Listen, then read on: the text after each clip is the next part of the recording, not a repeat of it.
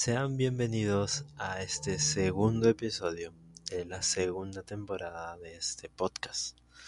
Como siempre es un gran honor para mí estar compartiendo palabra de Dios semana tras semana. Por la gracia de Dios y que esperando siempre que sea de bendición para todo aquel que le escuche.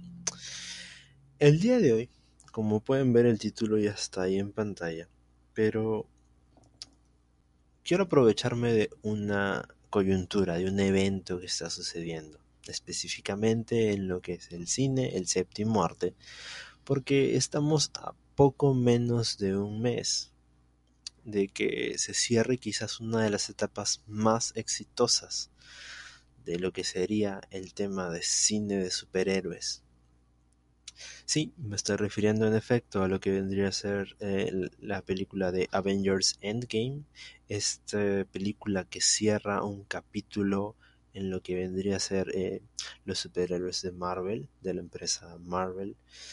Pero el hecho de que quiera tomar esta idea o esta coyuntura, de que me quiera eh, tomar este ejemplo, es precisamente plantearles a ustedes un escenario. Y este escenario es el siguiente. Imaginemos, por un momento, que tenemos un amigo superhéroe. Sí, un, no sé, el superhéroe que gustes, sí. Pero este amigo evidentemente es muy fuerte y es muy poderoso y, y tiene evidentemente cualidades que, que no corresponden a una persona humana. Y mientras te llevas bien con tu amigo, pues podríamos decir que tienes algún beneficio, que sacas algún beneficio de todos los superpoderes. Es decir, si es súper rápido, tú puedes viajar con él y llegar súper rápido a algún lugar al que quieras ir. Eh, si es súper fuerte, puedes utilizar su fuerza en tu beneficio y así sucesivamente con el poder que se te haya ocurrido, con el superhéroe que se te haya ocurrido. Pero, ¿te imaginas qué pasaría si te llegas a pelear con este amigo? Si lo llegas a traicionar, si lo llegas a defraudar, si lo llegas a lastimar. Creo que eh, te daría un poco de miedo, nos daría un poco de miedo, yo también me incluyo. El hecho de que ahora todos los poderes que en algún momento fueron para mi beneficio, ahora pueden ser usados en mi contra. Eh, y eso es lo que quería ejemplificar. Lo que quiero decir con esto, ya entrando de lleno al tema, es que con frecuencia nosotros, como hijos de Dios, nos enfocamos en el poder de Dios. Y esto no está mal, pero si te enfocas solo en el poder de Dios, te abruma, porque es decir, Dios es todopoderoso, todo lo que se te ocurra que pueda suceder, Dios lo puede hacer. Pero mientras estás bien con Dios, mientras crees que no le fallas, mientras crees que sigues sus órdenes, mientras crees que estás siguiendo su perfecta y buena voluntad al pie de la letra, entonces no hay problema. Pero si tú te enfocas solo en el poder de Dios, una vez que le fallas, ¿qué sucedería? ¿Cuál sería el paso a tomar? ¿Cuál sería la acción a tomar? Yo creo que evidentemente es una de dos. O te alejas de Dios o sencillamente vas y tratas de disculparte con Dios. Ahora, el enfoque que quiero dar a esto es que Dios te dice, oye, concéntrate en mi amor, no en mi poder. Y para eso quiero dar tres historias bíblicas. La primera de ellas eh, se encuentra en el libro de Primera de Reyes, en el capítulo 19, y si se me permite dar un poquito de contexto, habla acerca del profeta Elías. Ahora, el profeta Elías había eh, presenciado un milagro de parte de Dios. Y lo que había sucedido con este milagro era que orando a Dios, había descendido fuego del cielo y consumido un altar que estaba empapado de agua, una ofrenda que estaba empapada de agua. Y posterior a esto, eh, mataron a todos los profetas de Baal, que era un dios pagano. Y Elías había visto el poder de Dios. Sin embargo, eh, al cabo de esta hazaña, eh, sucede que la reina Jezabel, ese entonces la esposa del rey Acab, rey de Israel, amenaza a Elías de muerte. Y Elías lo que hace es evidentemente tiene miedo y huye al desierto. Pero ese es el contexto para que se entienda por qué huyó. Pero me gusta la forma en la cual, y me gusta mucho la forma en la cual Dios se le presenta. Porque Elías había visto su poder, como digo, y quizás el milagro que les conté de que descendió fuego del cielo es uno de los pocos milagros. Es quizás eh, es un milagro de los muchos, perdón, que presenció Elías. Entonces, cuando está en el desierto, además de que Elías se ve alimentado por un ángel, finalmente se mete en una cueva. Y Dios le dice, Elías, voy a pasar. Y pasan cuatro eventos bastante interesantes, dignos poderes de un superhéroe. Quiero que escuchen lo que sucede. Porque cuando Dios le dice que va a pasar, eh, lo primero que, es, que sucede es un gran y poderoso viento que destrozaba los montes y quebraba las peñas. Pero el Señor no estaba en el viento. Después del viento hubo un terremoto. Pero el Señor no estaba en el terremoto. Después del terremoto hubo fuego. Y Dios no estaba en el fuego. Y finalmente, en después del fuego, hubo una brisa apacible. Y sucedió que cuando Elías lo oyó, se cubrió el rostro porque entendió que ahí estaba la presencia de Dios. Ahora, Dios te puede mostrar su poder, pero la esencia de Dios está en su amor. Dios es todopoderoso, sí, pero Dios es amor, su esencia es amor. Algo que quiero que entendamos y que quizás vendría a ser una conclusión anticipada es que Dios nos ama de tal forma que hace que su poder se active en beneficio para nosotros. Pero el poder es una consecuencia del amor de Dios en, nuestras vidas, no al revés. Repito, la conclusión anticipada vendría a ser que el poder de Dios se activa en nuestras vidas y nos beneficia como consecuencia del amor de Dios hacia nosotros. La segunda historia que quiero contarles es acerca de precisamente eh, el apóstol Pedro. Todos sabemos que Pedro presenció muchos milagros, entre ellos el caminar sobre el agua, el ver cómo eh, Jesús calmaba la tempestad sencillamente con una palabra. Calmaba la tormenta, calmaba el mar, calmaba el cielo, con una sola palabra. Y llegado el momento del arresto, Pedro niega a Jesús después de ser arrestado. Inclusive durante este tiempo del arresto Pedro ve señales muy, muy, muy poderosas, porque Pedro en su desesperación, cuando venían los soldados y los cercaban, Pedro saca su espada y le corta la oreja a uno de los soldados, y Jesús, mostrando su poder, le devuelve la oreja a este soldado y se la pone en su sitio. Y cuando Jesús se revela diciendo yo soy el que ustedes buscan, dice que todas las personas cayeron ante sus pies. Entonces Pedro conocía bastante bien el poder de Jesús. Pero llegaba la hora de la hora, cuando lo arrestan y Pedro lo sigue de lejos. Lo niega tres veces con tal de salvar su vida y canta el gallo y todos conocemos la historia. Los ojos de Pedro se terminan eh, cruzando con los de Jesús y él se siente totalmente condenado y se siente en problemas porque acaba de fallarle a la persona más poderosa de todas, a la persona toda poderosa. Y Jesús resucita y lo va a buscar. Pedro se había alejado de todo lo que Jesús le había dicho y le dice, estaba pescando Pedro con sus amigos, con Juan, como él se denomina, el discípulo amado de Jesús. Y lo que hace Jesús es acercarse a la orilla, ellos no lo reconocían, estaban como unos 180, 190 metros mar adentro, y Jesús les pregunta si tenían algo de comer. Y adelantando un poco para hacer corta esta historia, eh, lo que hace Jesús es darle una segunda muestra de una pesca milagrosa. Entonces Juan y todos los discípulos, incluyendo Pedro, se dan cuenta que el que de la orilla era Jesús. Y cuando se acercan hacia él, hay un silencio.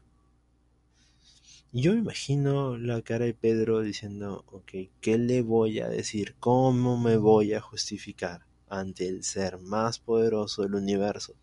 Después de haberle fallado, después de haber conocido todo su poder. Y lo que hace Jesús después de desayunar y de este silencio le pregunta, Pedro, ¿tú me amas?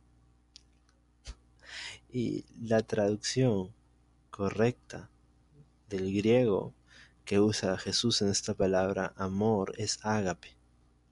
Y ágape es un amor divino, es un amor que no puede ser forjado por obras humanas. Y además tiene una acepción muy bonita porque dice que este amor tiene eh, dos características importantes. Elige y decide a quien ama. Es decir, Pedro, eh, Jesús le estaba mostrando un tipo de amor diferente a Pedro. Y Pedro le contesta, diciendo, sí Señor, yo te quiero. Y la traducción correcta es filos, y filos en verdad significa amor. Le dice, sí Señor, yo te amo, pero no de la manera en la cual tú me estás preguntando.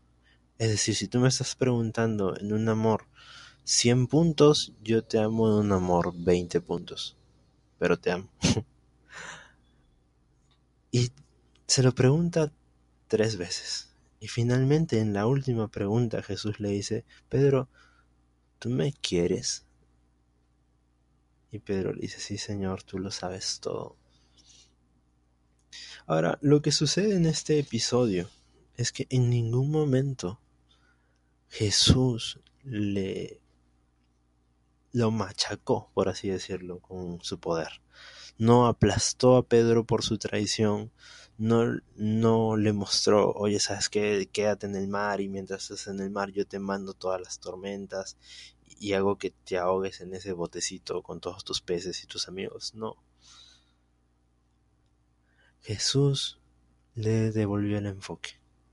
Así como se lo devolvió Elías en el Antiguo Testamento, a Pedro también y dice, Pedro, si tú me amas, entonces tienes el enfoque correcto y tienes que seguir cumpliendo el propósito que yo tengo para ti. Lo que quiero decir con esto es que enfocarnos en el solo en el poder de Dios abruma, porque te estás enfrentando o estás mirando toda la vasta diversidad de capacidades, de poderes, de posibilidades que tiene el ser más poderoso del universo. Pero si lo ves así, entonces cuando le fallas, puedes considerar que ese poder va a ser usado en tu contra, que puede ser usado para castigarte, que puede ser usado para causarte estragos. Y muchas veces solemos decir, ah, estoy mal porque este es un castigo de Dios. Y Dios no castiga. Dios reprende, pero reprende con amor. Porque la esencia de Dios es amor. Y el amor hace precisamente que el poder de Dios se active para beneficio en nuestras vidas. Dios no es como un superhéroe resentido que usa sus poderes en contra tuya cuando tú le has fallado, porque su amor no depende de lo que tú haces. Tú no puedes hacer nada, no podemos nosotros como seres humanos hacer algo para que Dios nos ame más o para que Dios nos ame menos. El amor de Dios es infinito y lo infinito no se puede dividir, no puede acabarse, no puede haber un poquito menos que infinito o un poquito más que infinito, no, es infinito. Dios te ama en una medida en la cual no tiene principio y no tiene fin. Cuando entendamos eso, y que entendemos que ese amor no lo podemos conseguir por obra, sino que lo conseguimos por gracia, por un sacrificio de su Hijo en la cruz, porque dice la palabra de Dios que nos amó de tal modo que envió a su Hijo a morir por nosotros. Cuando entendemos que Dios nos ama de esa forma y que no podemos nosotros conseguir ese amor, que no podemos hacer que ese amor se torne en nuestra contra o que aumente en nuestro favor. Sencillamente es amor infinito y ya. Entonces el poder de Dios se activa en nuestras vidas. Porque Dios nunca deja igual a alguien que ama. Fue a buscar a Elías y le dijo, hey, tienes que hacer esto, tienes que hacer esto, tienes que ungir ahora aquí, vas a escoger discípulos, tienes que continuar el propósito por el cual yo te traje. No le recriminó por estar metido en una cueva huyendo de amenazas humanas. Y a Pedro no le recriminó, oye, ¿por qué me negaste? Aun cuando tú dijiste que no lo harías. No, sencillamente le preguntó, ¿tú me amas? Porque si tú me amas, entonces has recuperado el enfoque y tienes que completar la misión o el propósito para el cual yo te creé. Y eso es lo que Dios quiere con nosotros, quiere que, que recuperemos el enfoque, que no nos enfoquemos en su poder, su poder va a venir, pero como consecuencia de su amor en nuestras vidas. En fin, en contraparte, quizás voy a decir qué pasa cuando solo nos enfocamos en el poder de Dios. Y en Lucas, en la, epístola del apóstol Lucas, en, el capítulo 8, nos cuenta la historia del endemoniado de la ciudad de Gadara. Y este endemoniado era una persona que evidentemente había sido eh, poseída por demonios, enajenada por demonios, una legión de demonios, como dice. Y esta persona vivía alejada del pueblo, eh, no se vestía, no vivía en ninguna casa y caminaba entre los cementerios. Entonces cuando Jesús se acerca, evidentemente siente misericordia hacia él y lo libera de esta atadura, lo libera de esta posesión demoníaca en la cual tenía. Pero las personas, cuando ven a este muchacho sentado a los pies de Jesús, tranquilo y en con su cordura, como dice la palabra de Dios, lo que hacen es decirle a Dios, a Jesús, perdón, aléjate de nosotros. Si tú te enfocas en el poder de Dios, solamente en el poder de Dios, lo más probable es que te abrumes. Porque repito, estás mirando al ser más poderoso del universo. Y como no te sientes digno de su poder, entonces le dice, aléjate. Por el contrario, cuando te enfocas en el amor de Dios y es lo que Dios siempre va a buscarte para que te enfoques en su amor, a Él no le interesa lo que tengas para decirle. No le interesa, Señor, sí, quiero justificarme con esto. No. Dios sencillamente te va a preguntar, ¿me amas? Sí. O por último, ¿me quieres? Porque lo que, como dice la Biblia, nosotros lo vamos a amar o lo amamos o lo vamos a llegar a amar a Él porque Él nos amó primero. Y recuerda, ten siempre en mente esto, tengamos siempre en mente esto. El poder de Dios se activa en nuestras vidas como consecuencia del amor de Dios en nuestras vidas. Enfoquémonos siempre en el poder de Dios porque su palabra dice que su amor, ese amor ágape, cubre multitud de pecados. Bien, esa ha sido la enseñanza del día de hoy. Muchísimas gracias por su atención. No se olviden de poder compartir esto si creen que alguien está pasando por un momento en el cual no se siente digno de Dios, en el cual siente que, que es demasiado malo para Dios, compártelo. Compártelo, siéntete libre de compartirlo. Conmigo va a ser hasta la siguiente semana. Que Dios nos siga bendiciendo. Muchísimas gracias por su atención.